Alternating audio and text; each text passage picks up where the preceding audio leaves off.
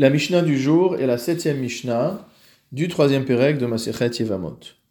Nous sommes dans la même configuration que dans la Mishnah précédente, à savoir Shlosha Achim, trois frères, Shnai Mehem Nesuim Shete Achayot, deux d'entre eux sont mariés avec deux sœurs, Ve'echad Nasui Nochrit, et le troisième frère est marié avec une femme sans aucune relation de parenté avec les deux sœurs, c'est pourquoi on l'appelle Nochrit, entre guillemets, étrangère. Met Echad Mibale Achayot. Le premier euh, des frères à mourir est l'un de ceux qui est marié avec l'une des sœurs. Donc il nous reste vivant le deuxième frère qui est marié avec la sœur et le frère qui est marié avec la femme sans lien de parenté avec les sœurs. Automatiquement, s'il doit y avoir Yiboum, ça va être avec ce dernier frère. Vekanas Nasui Nochrit, celui qui était marié avec la femme sans relation de parenté avec les sœurs, et Ishto, il épouse, il prend en Yiboum la femme du premier frère. Donc nous avons maintenant un frère qui est marié avec l'une des sœurs, et le troisième frère qui est marié avec une femme entre guillemets étrangère et la deuxième des deux sœurs. Ensuite, ou meta ishto shelcheni? La femme du frère qui était marié avec la deuxième sœur, donc la deuxième sœur, Meta, elle décède. Donc cet homme se retrouve célibataire. Ve acharkar met nasui nochit.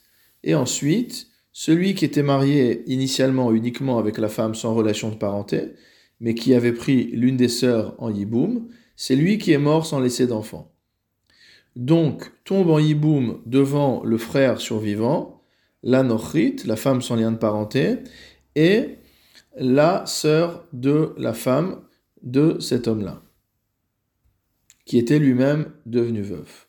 Qu'est-ce que nous dit la Mishnah? Asura alav olamit. Cette femme lui est interdite pour toujours. Pourquoi? Alav étant donné qu'elle lui a été interdite à un moment donné. C'est-à-dire qu'au moment où le premier frère est mort, cette femme-là s'est retrouvée en situation de yiboum. Mais lui était marié avec sa sœur, elle lui était donc interdite. Et le yiboum a eu lieu avec le troisième frère. Donc du fait qu'à ce moment-là, elle a été interdite parce qu'il était marié avec sa sœur, alors elle lui reste interdite pour toujours. Le Barthénora précise Vetsarata Hanochrit, en ce qui concerne la coépouse qui n'a pas de lien de parenté avec les deux sœurs, Loït Paresh Dina, son din n'a pas été détaillé par la Mishnah, ou Mistabra, et il est logique de penser, Decholetzet Velo Mitya Bemet, qu'elle devra subir la Khalitsa et qu'elle ne peut pas être prise en Yiboum. La Mishnah continue Shlosha Achim, à nouveau trois frères, Shnaim Mem Nesuim Shte Achayot, à nouveau, les deux premiers frères sont mariés avec deux sœurs, Vechad Nasui Nochit, et le troisième frère est marié avec une femme qui n'a pas de lien de parenté avec les sœurs. Le scénario change maintenant. Geresh Echad Achayot et. L'un des deux frères mariés avec les deux sœurs va divorcer de son épouse.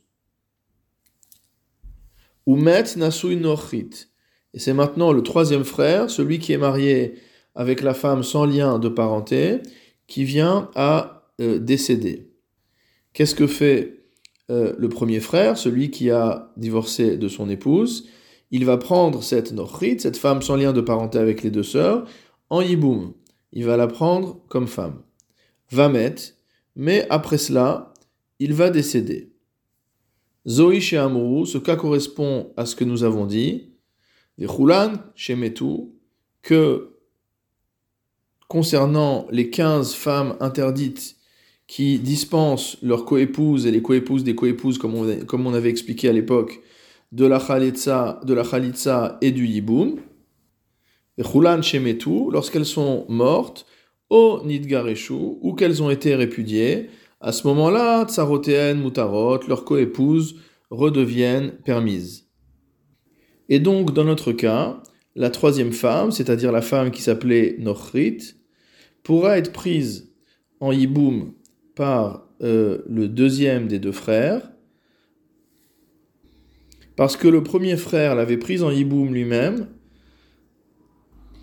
après que le premier frère ait répudié sa femme.